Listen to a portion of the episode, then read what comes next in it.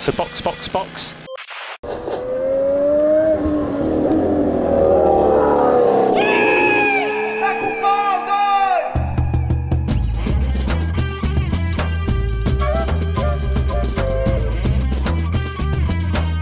Olá, sejam bem-vindos ao episódio número 12 do Box Box Box, o original. Eu sou o Eric Andriolo e estou aqui com Aninha Ramos, Oi, galera. Mauro Debias E aí? e Flávio Botelho. Oi, pessoal, tudo bem? E no episódio de hoje a gente vai falar sobre o GP da Estíria, a primeira de duas corridas em sequência no circuito Red Bull Ring em Spielberg. Sou contra.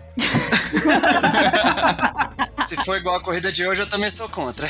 É mais uma grande mentira que a gente contou pros mais novos, né? A gente falou, não, porque o Spielberg é maravilhoso, ruim é o quê? Catalunha, França, Porricar, uma merda. Aí tá aí, a gente pra tomar um Tá a gente pagando a língua. A gente pagando a língua. GPzinho chato. Chatíssimo, né? Foi chatinho. Hoje foi a corrida mais chata do ano, foi essa. Aquele trenzinho de DRS ali no meio, que era a única parte que tava razoavelmente interessante, era ali no meio. Mas aí chegou uma hora que tava só um trenzinho de DRS chato, que ninguém conseguia fazer nada. O pessoal dançando a conga ali atrás. Pois é. Mas, Aninha, pelo menos acho que a Liberty Media tá ouvindo o nosso podcast, né? E melhoraram a transmissão, deram mais espaço pras batalhas na intermediária. Sim. É verdade. Obrigado, viu, Liberty Media, pela audiência. A gente tá muito importante. Claramente o Stefano Domenicali é outro, é outro grande ouvinte nosso.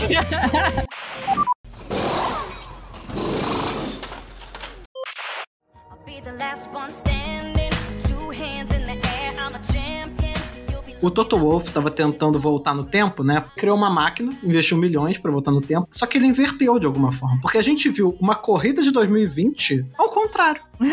o Max no lugar do Hamilton. E o Hamilton no lugar do Max.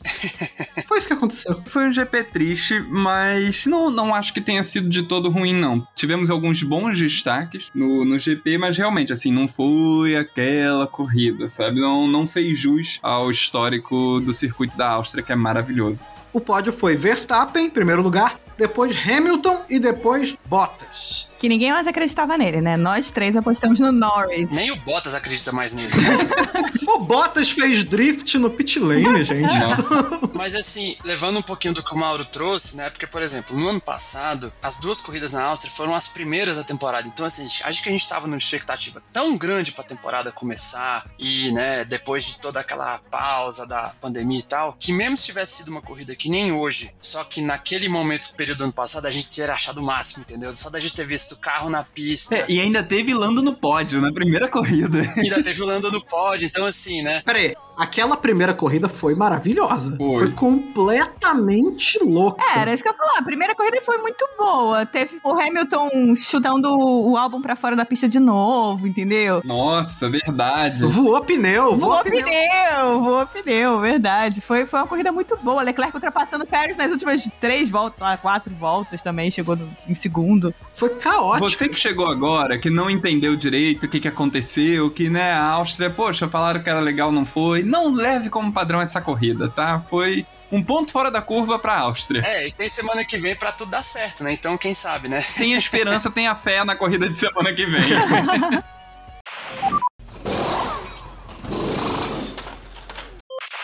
Esse GP, a primeira coisa que eu acho que a gente tem que falar é da supremacia da Red Bull, porque eu acho que tá consolidada. E o Mauro, na última vez, falou que tinha pintado campeão, a gente disse que não tinha, mas agora eu acho que pintou sim. Ah, eu falei isso e fui duramente criticado no episódio de semana passada. Não, eu assinei embaixo do que o Mauro falou. Eu falei, tinha até roubado a frase do WhatsApp dele. O Talarico já tá preparadinho no ponto pra ser campeão mundial. E É. hoje foi a consolidação disso, né? Se alguém tinha alguma dúvida de que o Max pode ser campeão ainda esse ano, elas foram sanadas hoje.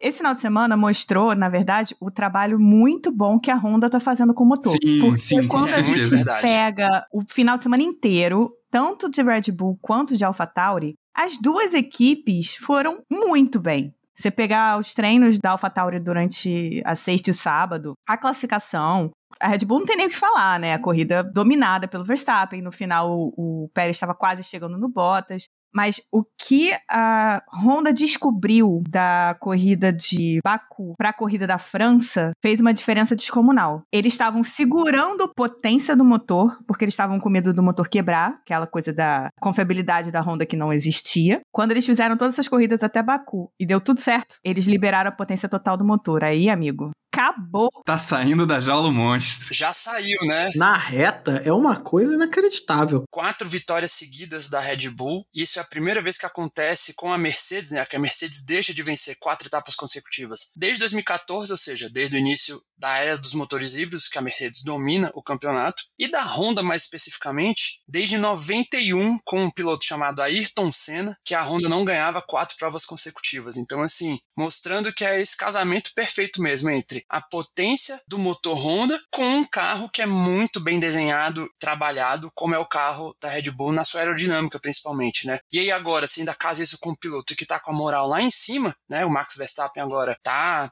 senhor do mundo, né? Onde ele sempre quis estar, né? Como o melhor piloto do grid. Que moral, que moral. O cara chegou na pequena área com a bola, parou na linha do gol, deu sorrisinho pra torcida e botou Cara. pra dentro. ele parou, ele diminuiu e deu um burnout Foi muito humilhante aquilo. Foi muito humilhante. Foi. Se ele quisesse fazer um zerinho e terminasse a prova de ré, seria tão, tão legal quanto, né? Não, Ele provavelmente seria banido do esporte? seria. O Toto ia chorar até o ano que vem? Iria. O Toto ia fazer na cabeça do Horner igual ele faz na mesa dele. Blau! É verdade.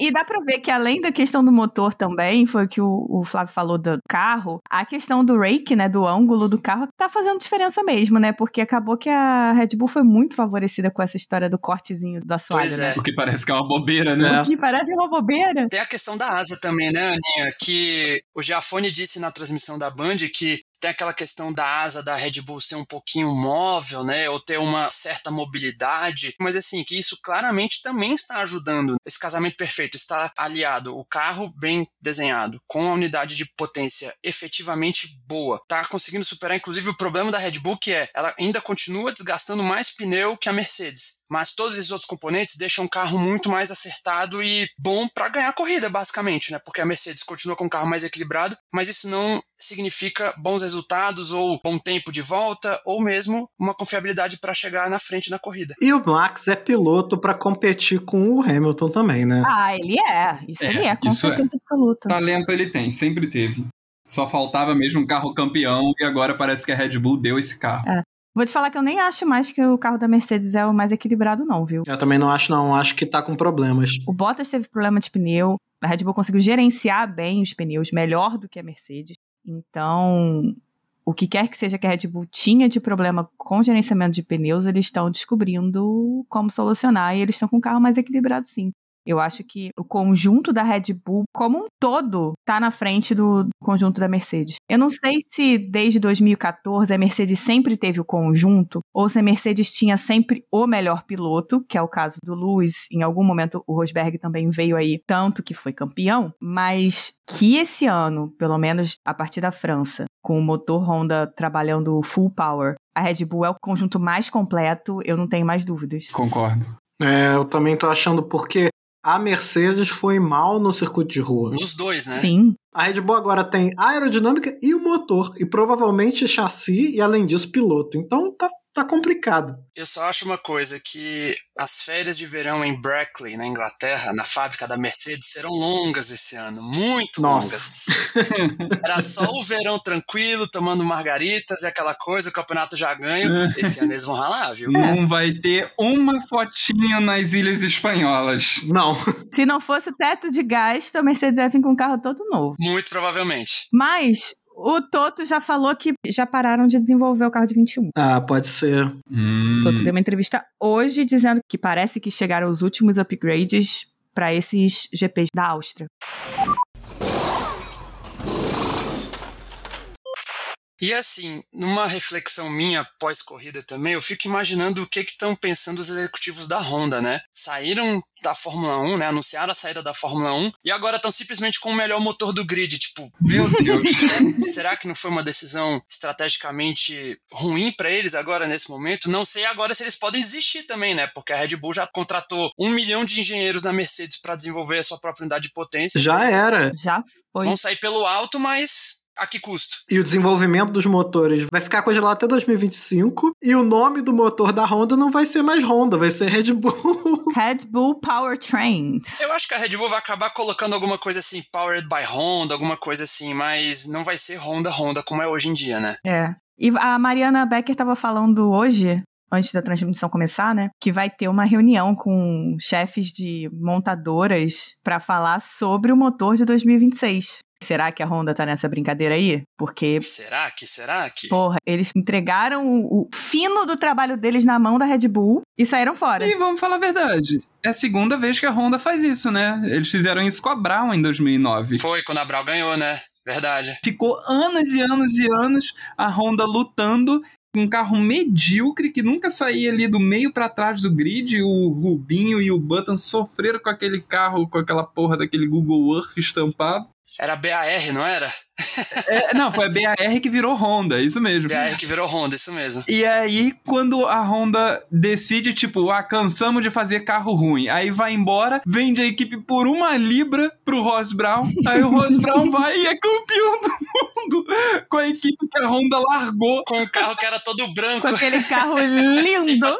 Virou a Mercedes. Um carro marca-texto. Tinha patrocínio da Itaipava no GP do Brasil. Era patrocínio da Virgin, daquela loja de música, né? É. Caralho, que com loucura. a cor de marca-texto. Gente, eu amava aquele carro. É mó bonito, aquele carro é super Era bonito. lindo demais aquele carro. É o único carro branco que eu gosto. E uma coisa também que a gente pode fazer o paralelo, que deu pra ver hoje, é que o motor Mercedes também não tá mais tão confiável. Não, Você completamente. vê o que aconteceu com o Russell, você vê o que aconteceu com o Ricardo. O Lando, né? Não sei o que, que aconteceu com o Lando. O que quer que seja, corrigiram. Agora o Ricardo, o Ricardo perdeu legal. Disseram que na transmissão que foi problema naquela recuperação de energia, né? Que parece, e aí eles de alguma maneira de- dos boxes conseguiram resolver, mas eu também não confio muito nessa informação. Pode ser. Às vezes eles resetam, desligam e ligam de novo, né? Dá um reboot no sistema lá, desliga e liga. Como todo problema de computador. Porque o carro do Russell, os caras tiveram um problema que teve que colocar ar comprimido lá no. no- Aliás, isso é uma boa hora pra gente falar. Why? Why? Why, Williams? Why? Why? Eu tenho, eu tenho uma teoria, eu tenho uma teoria. O Russell, ele com certeza. o que aconteceu aí, gente? o Eric tá, tá fazendo o Toto Wolff. Eu tô. Não, eu tenho que falar, porque assim, a verdade, eu tô até agora felizinho falando do, do Verstappen ter ganhado e tal, mas eu tô amargo hoje. Hoje eu tô puto. eu fiquei muito puto essa corrida inteira. Eu fiquei muito... Porque a primeira volta. Tá tomando café sem açúcar. A primeira volta, eu tava lá, ih, começou a corrida e tal. Primeira coisa que acontece, o Leclerc enfia a porra da, da asa dele, na, Gasly, né, destrói a corrida dele e a corrida do Gasly. Nossa. Aí eu já fiquei, porra, já fudeu o Gasly. Tudo bem, ainda tem o Russell em oitavo. Aí a Williams pega, para aquele carro 18 segundos. Porque não foi só o motor, que o cara tava com a pistolinha lá do ar comprimido, não. Os caras ainda não conseguiram tirar a roda. Aí depois o Russell volta de novo. Eu juro que eu dei um grito. As pessoas têm provas de que eu dei esse grito, porque eu dei esse grito no áudio do WhatsApp. Eu gritei, seus filhos da puta, o que vocês estão fazendo? Deixa o Russell! Deixa, pelo amor de Deus. Eu tô muito puto. é, Eu tô muito puto com essa corrida. A corrida teve uma volta pra mim. Foi no momento da corrida que o Russell ainda tava partindo pra cima do Alonso. Tava! Cara, o Russell tava com um ritmo impressionante. A própria Williams chegou e falou: Cara, pera, que a gente tem que estender esses pneus um pouco mais, não sei o que. Ou seja, eu pensei, porra. A Luísa está pensando a longo prazo, vai deixar um menino na zona de pontuação, vai fazer uma corrida exemplar, não sei o quê, pra me fazer aquela cagada nos boxes, mas eu fiquei muito triste, velho. Ô Flávio, não foi por causa do pneu. Eles disseram o seguinte: nós queremos colocar o plano B por causa de confiabilidade. Aí a gente já viu, ih, tem alguma coisa no motor. É. Ah, é verdade. Não foi só dos pneus, né? Reliability. Porque foi logo depois que o Norris e o Ricardo tiveram um problema no motor, que também é Mercedes. Uhum. E a gente ficou, porra, problema no motor, mas tudo bem. Às vezes eles estão querendo guardar, é alguma coisa, sei lá. Já é a oitava, a oitava etapa do campeonato, né? Uhum. Então os motores estão começando a mostrar sinal de desgaste. Tudo bem. E o Ricardo foi outro que se fudeu com isso, né? Que ele tava numa corrida de recuperação e de repente ele despencou pra 13 terceiro de novo, né? De lá não saiu. É. Agora, deixa eu só apresentar a minha teoria do, do Russell aqui, por que, que ele tá tendo esses problemas. O Russell é um azarado do caralho, velho. Esse que é o problema. Eu acredito piamente que o Russell chegou à Fórmula 1 com uma pata de macaco. ele pegou a pata e falou: Eu quero correr nas maiores equipes da história da Fórmula 1. É, Aí Williams. dobrou. William, toma. Aí Williams e Mercedes. Ele vai pra Mercedes no momento que a Mercedes virar a equipe intermediária. Você quer ver? Cara, Você quer ver? Imagina ele ano que vem chegando na Mercedes cagada, velho. nossa. Caralho, é isso, é isso. O Mauro, o Mauro matou a charada. Por que, que eu fui sair da Williams, né? Nossa. É. Aí chega o Bottas, vai pra Williams, porque eles vão trocar. Vocês sabem que eu acertei que eles vão trocar. Vocês sabem disso, né? Vai ser isso. E aí o Bottas vai pra Williams, o, o Doritos lá vai lá e faz um carro incrível e o Bottas é campeão. Não, se o Bottas for campeão com o Williams, eu desisto. Eu, sei lá. Caralho, bota de campeão. Imagina isso. Ai, mano, eu não sei o que, eu faço. Não sei o que eu faria. A gente vai ter que passar um ano tendo que engolir. Exatamente. Mas tenham fé, gente, não vai acontecer. Alguém desenterra o sapo que, que enterraram pro Russell, velho, porque, meu Deus do céu. O ritmo de corrida do Russell foi impressionante. Ele tava indo muito bem. Não, e a qualificação? A qualificação do Russell, gente. A qualificação do Russell. Caralho, cara, eu quase chorei com aquele 0.0008. Ele não foi pro Q3 por 8 milésimos de segundo. É. Com uma Williams. Oito milésimos, cara. Isso é muito Tá, absurdo. quase Com uma chorei. Williams. O Russell é gigante. Assim, literalmente ele também é, mas digo, o, o rapaz, o rapaz tem talento gigante. Cara, o Latifi ficou atrás do Mazepin e do Schumacher a corrida inteira. Se eu não me engano, ele terminou só na frente do Mazepin. O Latifi tomou tanta volta que ele tá correndo até agora. Ele não terminou a corrida ainda. Toda hora você via ele tomando volta de alguém, sacou? É, toda hora ele tava lá, né? Toda hora tinha um carro da Williams. Eu olhava o carro da Williams, eu, gente, mas o, o- o Russell já saiu, não tem que ter uma Williams aí nesse lugar. Ah, é, o Latifi tá tomando volta. É o Latif tomando outra volta. Meu Deus. E passando muito rápido por isso, porque a gente falou no nosso briefing. Oconzinho, né? Plantinha que sumiu, desapareceu, Cara, o Ocon. Uh, assinou o contrato e resolveu: ah, não, tá, tá garantido, o contrato tá assinado. Eu vou falar dele mais tarde, mas tá complicada a situação dele, viu? O funcionário com estabilidade, né, gente? O que é, né? Melhor que servidor público, no caso. Aí você vê, os ouvintes podem ver por que, que eu reclamo do Ocon. Quando as pessoas começaram a falar, não, mas o Ocon pode ser que ele é que vá pra Mercedes e não o Russell. Cara, olha o Ocon e olha o Russell. Quem vocês acham que a Mercedes Não quer? existe a menor possibilidade. Mas não tem menor dúvida de que o Russell é muito mais piloto do que o Ocon. A questão do Ocon poder talvez ir para Mercedes só tinha dois pontos. Um, Toto Wolff. Dois, mais experiência de briga por posição. Só isso. É, mas, mas mais, né? Gente, o Ocon vai ser o Bottas do Russell daqui a três anos, é isso. Pode crer. Exatamente. Mas o problema é que isso começa a tirar valor da ação dele agora, nesse momento, sabe? Sim. Que é o que a Aninha falou. Acabou de renovar o contrato e me faz uma corrida merda dessa. Enquanto o seu companheiro de equipe, o Alonso, que estava dois anos fora da Fórmula 1, É. pontuando em corrida atrás de corrida atrás de corrida e classificando pro Q3, Com 87 anos de idade, com 87 anos de idade, sacou? Isso pega muito mal, sabe? O cara veio da Indy e tá correndo aí pra cacete com esse carro. O cara veio da Indy tomando pau na Indy. Não foi que ele ganhou corrida lá. Ele não fez nada na Indy. Aí é a hora que a gente faz o círculo completo da treta e a gente volta a falar da Honda, porque o motivo que ele tava tomando pau na Indy é que quando ele tava naquela McLaren de merda, que era da Honda, ele foi no rádio da corrida, todo pimpão, e chamou de motor de GP2. E aí, quando ele foi pra Indy, o motor da Honda tava dominando a porra toda na Indy, só que o japonesão, o senhor Honda, virou e falou: esse merda não vai correr pra mim. Chamou meu motor de motor de GP2, então ele pegou o carro de motor merda, não conseguiu fazer a tríplice coroa. Uhum. O Alonso nunca mais na vida dele vai correr com motor Honda por causa dessa, sabe? E, e- e a Honda puniu ele, ele não conseguiu ganhar as 500 milhas porque ele não correu com o carro da Honda. Por isso que o Alonso não fez nada, tomou pau na Indy. Não foi só porque ele tava fora do seu elemento. Mas de qualquer jeito, ele voltou, pegou agora essa Alpine, que é um carro, né, esquisito pra cacete, não só no formato. A Alpine é muito tá louca. A gente não tem como prever nada da Alpine. É, a Alpine é o Frankenstein, né, dessa atual temporada. É um carro que não dá pra definir, não dá pra não dá para chamar se é rápido, não dá pra chamar de equilibrado, não dá pra chamar de nada. Não dá pra prever. É verdade. É mais imprevisível que a Ferrari. e olha que a Ferrari tá imprevisível pra cacete. E olha que ser mais previsível que a Ferrari tem que ser muito imprevisível mesmo.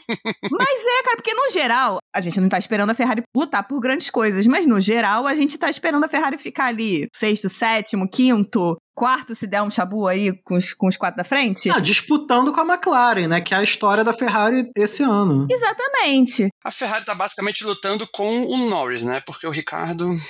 Vamos conversar depois. Hum. É, Paul Ricard foi um caso à parte. Mas a Alpine não. A Alpine a gente olha e a gente não sabe. Não. A gente É. realmente não sabe. Pô, de repente eles classificam em sétimo, oitavo? Não, não. De repente eles classificam em décimo sétimo. A gente não consegue prever o que, que a Alpine vai fazer. Eu desconfio, Aninha, que essa parada do arrasto do carro ser gordão em cima Uhum. é um fator de verdade. Assim, eles devem ter olhado e falado: ah, nem vai dar nada, porque o ganho que a gente vai ter com esse novo sistema para captação do ar e tal vai compensar. Mas eu acho que não tá compensando, porque você vê, corrida de Spielberg é corrida de velocidade, é corrida de. tem que tirar a asa. É uma pista muito rápida, com retas longas. Uhum. E as curvas não são. ah, tem várias curvas que são bicudas, né? Então você faz a curva muito rápida e soca o pé de novo. E esse carro tem um arrasto absurdo. Só pode. ser- Assim, é a única teoria que eu tenho que faz sentido.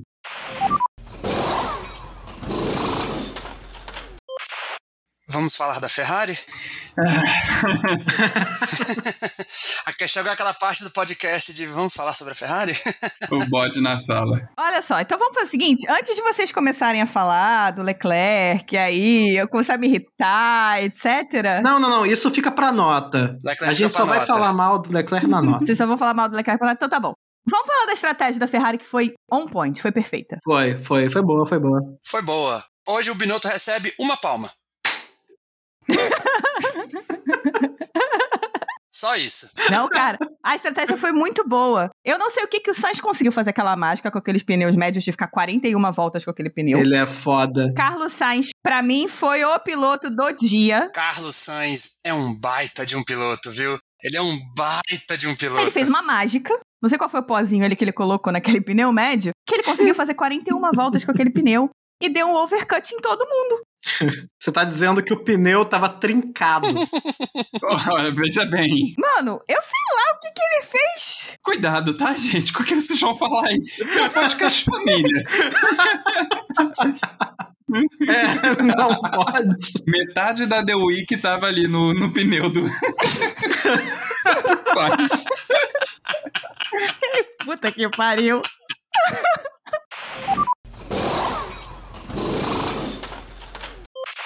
Essa corrida, no final, os pneus da Mercedes estavam destruídos. E por incrível que pareça, os pneus da Ferrari estavam melhores. É, E a Mercedes é uma equipe que costuma preservar bem os pneus, né? Sim. é. O próprio Pietro Fittipaldi, uma hora a Mariana Becker, durante a transmissão, estava lá entrevistando, porque ele está como piloto reserva da Haas, ele falou que o intenso desgaste dos pneus nessa corrida da Estíria foi algo que as equipes não previram, porque a pista estava mais quente do que o normal. Então isso pode ter trazido um pouco a mais de desgaste para os pneus, mas assim, não pode ser tanto para como uma equipe como a Mercedes, que tem um carro sabidamente equilibrado e bom de desgaste de pneus, chegar com os pneus tão fodidos igual chegaram no final da corrida.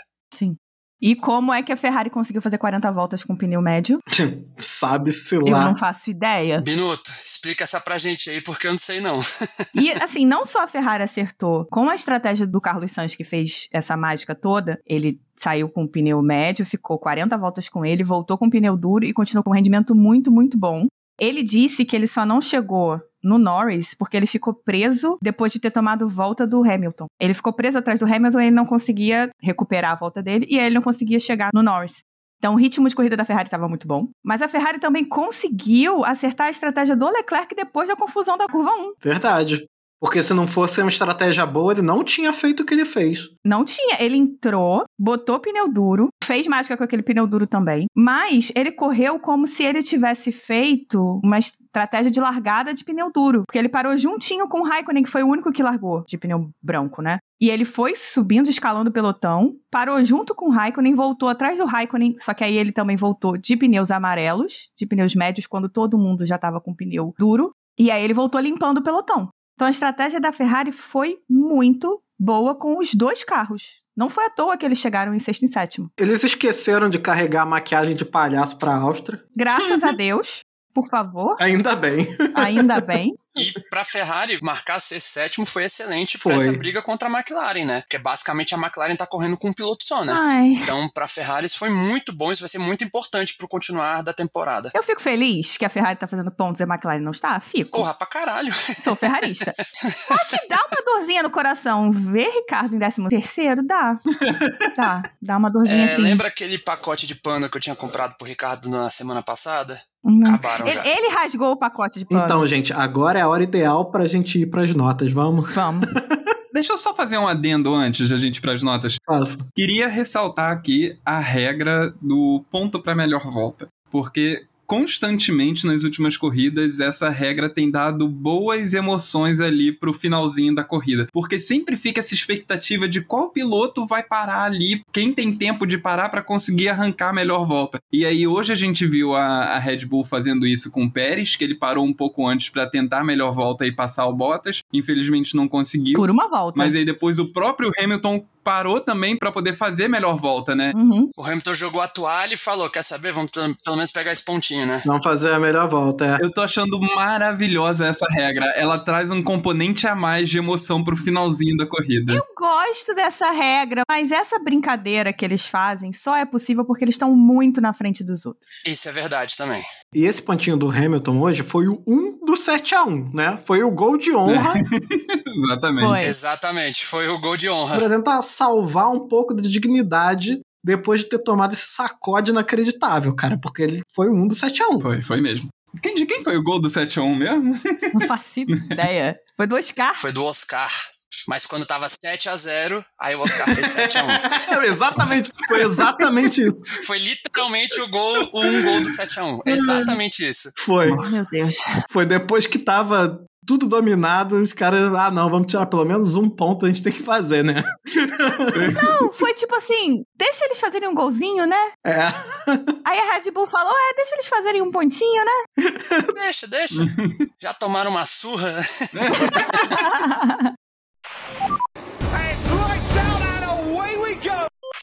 Então, agora com a deliberação feita, vamos para as notas dos pilotos. Momento mais esperado, mais antecipado. A gente vai fazer, como sempre, em ordem alfabética entre nós, os juízes, e na ordem de chegada dos pilotos. O primeiro foi Max Verstappen. Aninha, qual nota você dá para o talarico? Nota 10. O que, que eu vou falar? O homem só não fez o Grand Slam porque o Hamilton podia entrar pra trocar pneu e fazer a melhor volta. Fora isso, perfeito. Bom, a gente já falou tudo que podia falar dele. Nota 10. Inclusive, a gente tem que ressaltar aí a, estratégia da Mercedes, porque a Mercedes esperou a última volta pra parar o Hamilton pro Verstappen não ter tempo de parar depois e tentar a melhor volta ele também. a Mercedes foi ali, ó, tipo, Botaram ele pra dentro na penúltima foi, volta, né? foi. A Mercedes estava ali, ó. Não quero correr nenhum risco. Bota no final, no, na- ali na, no limite pra ele conseguir o, o ponto e o Verstappen não tentar. Sabe o que, que é isso? Se chama cu na mão.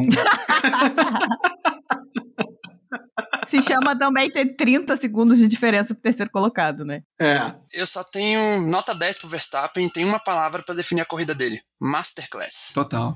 Nota 10 pro, pro Verstappen também, porque foi o fim de semana perfeito. Sem mais. Em segundo lugar, Lewis Hamilton. Nota 10 pro Sir Lewis. Ele não tinha que fazer, né? Ele tá 0.2 atrás. O carro tá 0.2 atrás da Red Bull. Ponto. Ele não tinha o que fazer. Então, nota 10. Olha, eu dou nota 10, mas com um asterisco, porque eu fiquei chocado durante a qualificação, que inclusive foi muito boa, melhor que a corrida. Mas eu fiquei chocado de ver o Hamilton se esforçar, como ele se esforçou, que você via fisicamente o carro sambando, porque ele estava tentando tirar alguma coisa daquela última volta dele, e ele não conseguia chegar mais perto do Verstappen, do tempo que o Verstappen tinha colocado. Uhum. Então, nota 10 pro Hamilton, por isso que a Aninha falou, mas assim, acho que tá ficando difícil para ele. É, eu dei nota 10 pro Hamilton também, porque mesmo se esforçando para ele conseguir um 10, ele de novo ficou um passo atrás do Verstappen, né? Como a Aninha bem disse, 0.2 é muita coisa. Ou a Mercedes encontra uma maneira de melhorar o carro dele, ou pode entregar o caneco pro talarico. É, eu também dei um 10 pro Hamilton porque ele fez de tudo, de tudo para conseguir superar o Verstappen, só que não teve carro. Problema é que faltou carro mesmo. E eu gostei que o Hamilton, ele foi muito, muito estratégico na corrida dele, porque ele ficou muito tempo ali andando 4, 5 segundos atrás do Verstappen. Porque ele sabe que uma corrida se ganha pensando no longo prazo. Ele sabe que a Red Bull pode fazer uma cagada no pit stop, ele sabe que pode furar um pneu, ele sabe que pode dar alguma merda e ele vai estar ali em cima pra dar a dentada. Só que dessa vez não deu. Tudo perfeito pro Verstappen. Em terceiro lugar, Valtteri Bottas. Foi leve, mas eu peguei. Eu peguei a piada. É. Nota 9 pro Bottas, apesar do spin durante o treino livre. A corrida dele foi muito boa. Ele tomou os, os três lugares de punição. Então, ele largou em sexto e ele recuperou. E chegou em terceiro, conseguiu ficar na frente do Pérez, estava sem pneu atrás. A corrida dele foi decente, foi boa. Então, nota 9. Eu vou dar 8, porque, assim, Aninha, eu concordo com você em geral, mas eu acho que, assim, a corrida foi decente, foi boa, não merece um 9, sabe? Merece um 7, um, vai um 8, porque ele chegou no pódio, acho que vale um 8, mas assim, eu também queria acrescentar que, apesar de ter sido engraçado, não deu em nada aquele spin que ele deu né, no, na- no pit lane, o pessoal da McLaren, inclusive, que ajudou ele, né, chegou o carro pra trás e tal, reclamou depois, com razão, porque Não, com certeza, ele não tomou a punição de graça. aquilo foi perigoso pra caralho. Eu vi o pessoal falando na transmissão gringa que parabéns pro Bottas de ter conseguido segurar para o carro não entrar para outra faixa, né, a faixa dos mecânicos que podia ter causado um acidente. Mas assim, parabéns nada, né? Porque aquilo ali poderia facilmente ter causado um acidente grave. E eu acho que a punição que ele recebeu foi muito da merecida. Foi perigoso pra caramba, então eu dou 8 pela performance, mas assim, não pode repetir isso, cara. Eu não entendi o que aconteceu nesse incidente do Bottas. A Mercedes estava tentando mudar a forma que eles iam fazer para sair do box para tentar ganhar mais velocidade, porque o pit stop da Red Bull é monstruoso, né? Uhum. E aí eles tentaram alguma coisa diferente, não sei se ele saiu de segunda, terceira, sei lá qual foi. Sei que ele perdeu a traseira nessa brincadeira. Ele rodou. É, dei 8 pro Bottas também. Ele merecia um 9 pela corrida que ele fez, mas ele tomou um 8 e eu tinha botado como um spin ridículo, mas eu vou trocar o ridículo por um spin perigoso dentro do pit lane durante os treinos livres. Eu dei um 8 pro Bottas, porque eu achei que ele fez uma boa corrida, foi decente, conseguiu chegar, chegar no pódio, merece um 8. Quarto lugar ficou Sérgio Pérez, por muito pouco. Por pouquíssimo, né? Mais uma voltinha e ele tomava esse quarto lugar. Nota 9 para o Pérez também. A estratégia da Red Bull com ele foi muito boa. Chegou no Bottas com o segundo set de pneus médios que ele colocou, né? Fez uma corrida ótima, então nota 9. Eu dei a mesma nota, acho que só não foi 10, porque 10 seria, eu acho, se ele tivesse conseguido esse, esse terceiro lugar. Eu fiquei na expectativa. É, É, exatamente. Dei nota 9 também para Checo Pérez, só perdeu o terceiro lugar por Bottas por conta de um undercut bem executado pela Mercedes, né? Mais uma corrida sólida do mexicano, cada vez mais confortável no carro e na equipe, e Helmut Marko e Christian Horner soltando foguete, né? Uhum. Inclusive no pódio. é. Inclusive no pódio, Helmut Marko estava lá hoje. Deus me livre. Também dei 9 pro Pérez pela excelente corrida e teria sido um 10 se tivesse passado o em Bottas. quinto lugar, Lando Norris. E aí? Nota 9 para Lando. Primeira volta muito boa, a largada dele foi muito boa. Perdeu a posição pro Pérez depois, mas não tinha muito o que fazer. O carro do Pérez é melhor. E correu sozinho, né? Correu sozinho a corrida toda, conseguiu manter o carro dentro da pista, chegou em quinto, que era o que ele podia fazer. Nota 9. É, eu fico até na dúvida por que, que eu tô dando 9 também e eu não tô dando 10, mas eu acho que é porque eu não vi nada demais, assim, do Lando, né? Ele fez uma boa corrida com um carro bom, é, não cometeu nenhum erro, acho que vale um 9. Dei nota 9, outra corrida boa do Mr. Consistency, né? Cara consistente, chegou nos pontos em todas as provas desse ano. É verdade. Verdade. Verdade. Então, é. assim, enquanto o Ricardo ainda tá patinando com o carro da McLaren, o Norris tá se, inclusive, se afirmando como o futuro da McLaren. Futuro presente, né? Carregando a McLaren nas costas. Já é o presente já, não é mais futuro. É, pois é. Bom, muito embora eu concorde com vocês, eu dei 8 pro Lando. Inclusive, destaco aqui que ele colocou brigas boas na corrida. Ele não entregou as posições dele de graça, não. Ele teve uma resistência ali, especialmente com o Pérez, mas é isso, ele tem menos carro. Então, ele fez o que dava pra ser feito. Nota 8. Em sexto lugar ficou o Carlos Sainz, que correu pra caralho. Nota 10 pro Carlos Sainz. Piloto do dia, assim. A mágica que ele fez com esses pneus. Não sei o que que. Não sei, não sei. Só sei que foi incrível. Saiu de décimo segundo, chegou em sexto. Nota 10. Não, também. Pra mim, o piloto do dia tinha que ter sido o Sainz. Nota 10 pra ele, mostrou que é um piloto bom pra cacete. Ele é muito bom. Também dei nota 10 pro Sainz, né? Depois de uma classificação péssima, como a Aninha disse. Ele fez uma prova de recuperação incrível, se fazendo valer de uma boa estratégia da Ferrari e um bom ritmo de corrida, né? Até agora, pra mim, foi a melhor prestação dele pela Ferrari, inclusive melhor que o pódio em Mônaco. Olha. Carlos Sainz, que homem. Nota 10. E logo depois dele, em sétimo lugar, ficou o Charlinho Leclerc. Olha, vamos lá. Então tá bom. Minha nota pro Leclerc vai ser 8. Ele 7 errou- metros de pano nessa nota. Vamos lá. Posso? Vai, Obrigada. vai lá. Ele errou na primeira volta, da primeira curva ali com o Gasly, mas ele não errou sozinho. Eles estavam dividindo a, a curva, ele, o Gasly e o Alonso. O Gasly fugiu do Alonso no mesmo momento em que o Leclerc estava tentando pegar o, o vácuo dele. Incidente de corrida, acontece. Por isso, perdeu dois pontos aqui na minha contagem, porque de resto a corrida dele foi foda. Ele veio comendo todo mundo. Você quer dar 8 pro Charles? Dá. É de bom tom? Né. Não é de bom tom. Falando aqui por fora.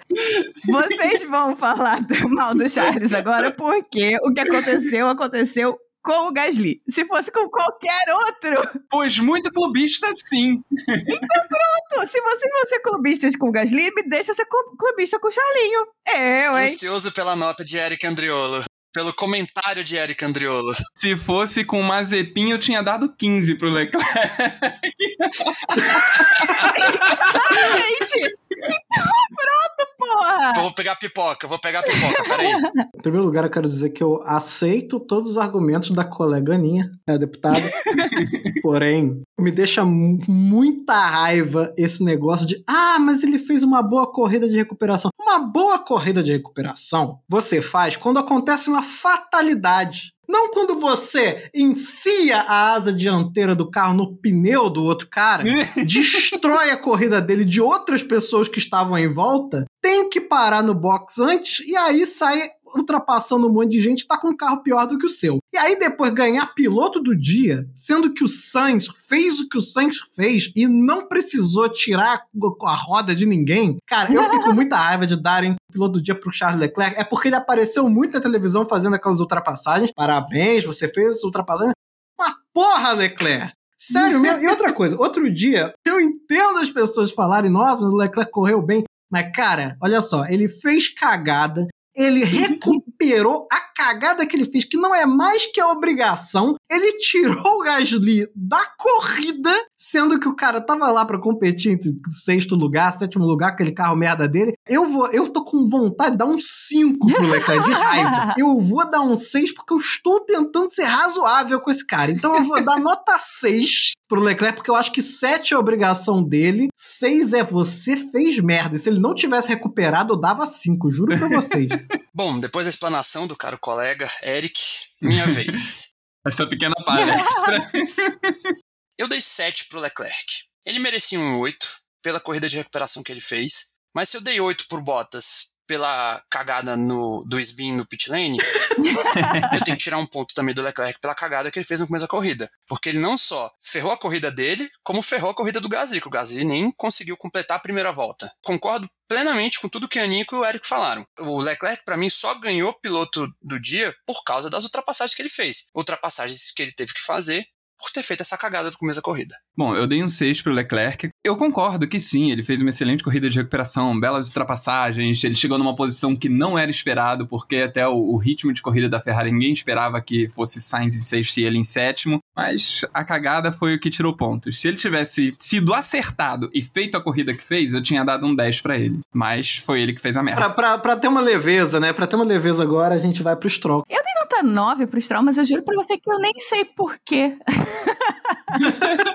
É que ninguém nem lembra o que, que ele fez, né? Eu, eu não sei, eu não sei por que que eu dei nota 9 pro Stroll, não, mas eu dei nota 9 pro Stroll. Eu dei um 8 e também não sei exatamente como é que foi a É. corrida dele.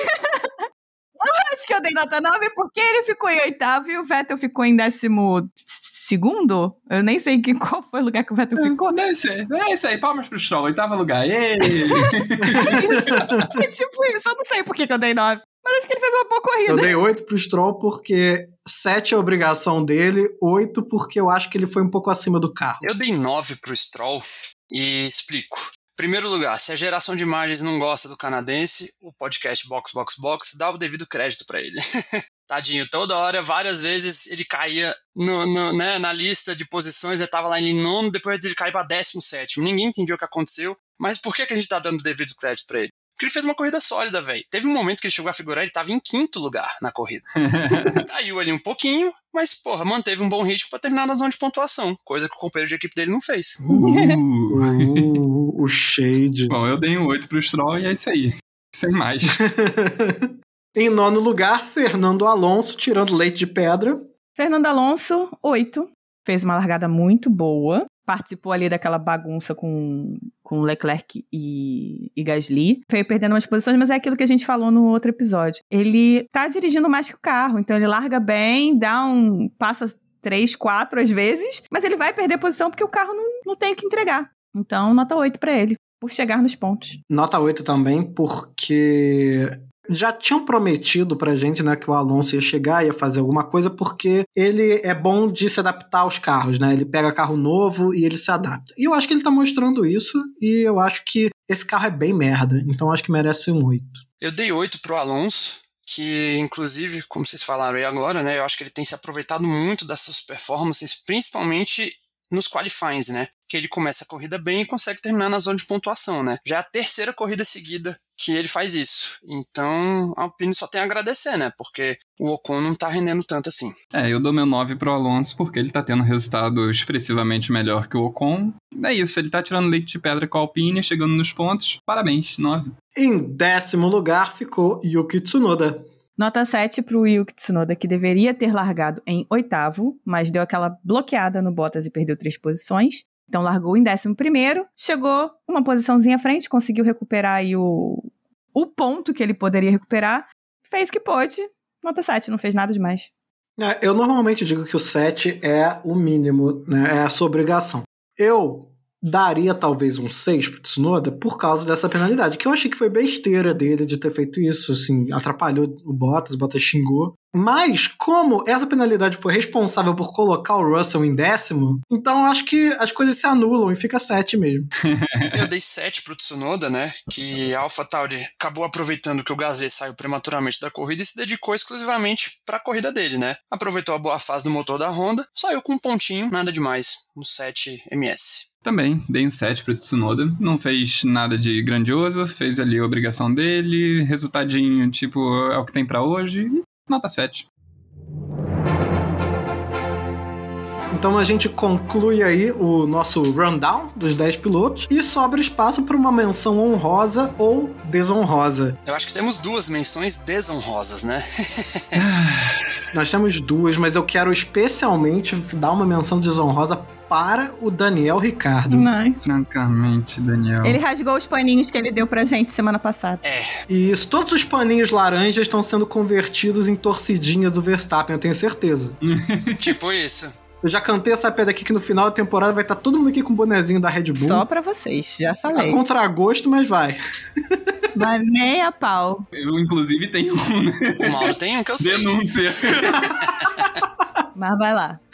O Daniel Ricardo, cara, ele não tem mais direito de estar qualificando desse jeito. É. Não tem como, gente, pelo amor de Deus. assim, foi muito absurdo, foi muita coisa, sabe?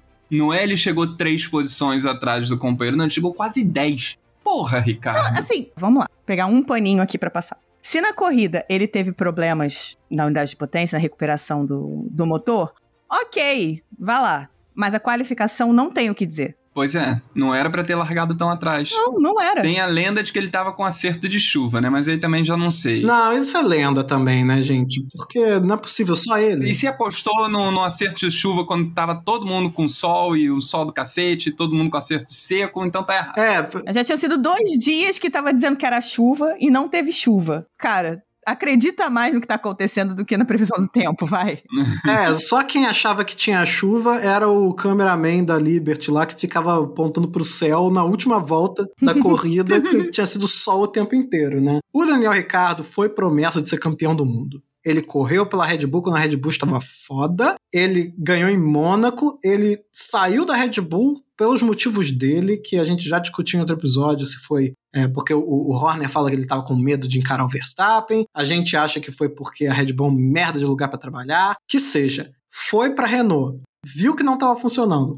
Foi pra McLaren. Esse tempo todo a gente tá assim, não, agora vai. Agora porque vai. ele é foda, porque ele é isso, ele é aquilo. Ele chega na McLaren e não se adapta. Gente, ele já tem quantos anos? Eu não sei, ele tem 30 e cacetado. Tem mais de 30 já. Ele acho. vai fazer 32 semana que vem. Quinta-feira que vem. Ele vai fazer 32. Isso pode ser pouco na vida em geral, mas para um atleta já passou do auge, entendeu? Já, já. Infelizmente. Ele foi para McLaren pensando em tenho que ir para uma equipe que vai me deixar ser campeão no futuro, uma equipe que vai me dar um carro daqui a não sei quantos anos que vai ser carro de disputar título. A McLaren, ao contrário da Renault, tem cara de que está fazendo isso. Só que, para isso ser realidade, ele tinha que já estar nesse carro ajudando o desenvolvimento. E ele não tá. Então, eu acho que acabou assim, Daniel Ricardo não vai ser campeão. Já era. Bom, num golpe de sorte, tivemos um dois campeões, né? É, não, acho que um só. O Jason Button. Só o Button. Eu lembrei muito do exemplo do Button, que era um cara que É. teve todo o preceito e o talento como o Daniel Ricardo e num golpe de sorte conseguiu beliscar um títulozinho. Beliscou, né? Pois é, ele tava no lugar certo na hora certa. Se acontecer com o Ricardo, vai acontecer exatamente isso. E não vai ser na McLaren. Eu também acho que não vai ser na McLaren. Se acontecer, não vai ser na McLaren, porque com o Lando Norris, ele com certeza absoluta vai perder. Eu ia falar que o Raikkonen também teve um título assim, mas não foi. Que o Raikkonen já não era. O Raikkonen estava de fato no auge. É. Ele já não era nenhum jovem, Sim. nem um velho. Ele estava ali no auge. Foi o auge do Raikkonen, foi aquela temporada, aquelas temporadas com a Ferrari, né? É, 2007. 2007. Bom, e eu tenho uma menção desonrosa também, que a gente trouxe um pouquinho no rundown da corrida especificamente, né? Falando de Esteban Ocon. É, Eu fiquei muito decepcionado com o qualifying do Esteban Ocon e com a corrida do Esteban Ocon, principalmente pelo fato de que ele acabou de assinar uma renovação até 2024 com a Alpine. Então, assim, como é que os executivos da Alpine vão se olhar um pra cara do outro e falar assim: porra, a gente deu três anos de contrato pra esse cara aí, velho? A gente se comprometeu durante três anos com um cara que entregou isso aí agora, numa corrida onde precisa de velocidade. Ele é um piloto veloz, né? A gente já viu esse ano ele classificando em sexto lugar num Q3 e que eu falei na nota do Alonso. O Alonso está entregando nos qualifies, conseguindo largar numa posição mais alta e se manter na zona de pontuação. Quem está pontuando para Alpine é o Alonso. Mas grandes bosta também a Alpine, né? Oferecendo um nono lugar pro Alonso. não, tudo bem, mas, pô. Mas eu prefiro que um piloto meu fique marcando em nono, oitavo, sétimo, que eles estão ali disputando o dinheiro. É Alpine, Aston Martin, basicamente essas duas, né? E AlphaTauri. É É. todos os que têm pintura boa. Nesse bololô, quem tiver mais desses pontinhos vai levar mais dinheiro. Se eu tô se eu pensando com um executivo da Alpine. Sim, para as equipes o que vale é ganhar ponto pra chegar melhor no campeonato, porque ganha mais dinheiro. Pronto, eu tô pensando nisso como o futuro da equipe, que já é uma equipe que já tá balançando há um tempão, a Renault já tá pensando em cortar investimento na Fórmula 1 há um tempão, e me chega no moleque mais novo, pô, ele tem 24 anos. Não entregar de novo desse jeito, mais uma vez com outra corrida do Alonso boa, Sim, mas o que eu tô reclamando é que a Renault barra Alpine também não sai da mediocridade há anos, né? Uma década aí que não faz nada. Detalhe que o Daniel Ricardo e o Esteban Ocon eram o line-up da Renault no passado. então, É, verdade. então, eu acho que a menção desonrosa vai para a Renault e o Círio. Atrasado. E o Cyril Abitelbu, RIP. É isso. Então, vaias para esses dois e vaias para tudo que tá envolvido nessa cagada. Uma vaia cearense pra Alpine. Vaia cearense? Tu não lembra desse meme? Não. que isso, cara? Aquele. Iau! Queima cangaral! Ah, eu não sabia que chamava vaia, vaia cearense, não. É, é o concurso de vaia cearense, gente. Eu, hein? ok, uma vaia cearense, então.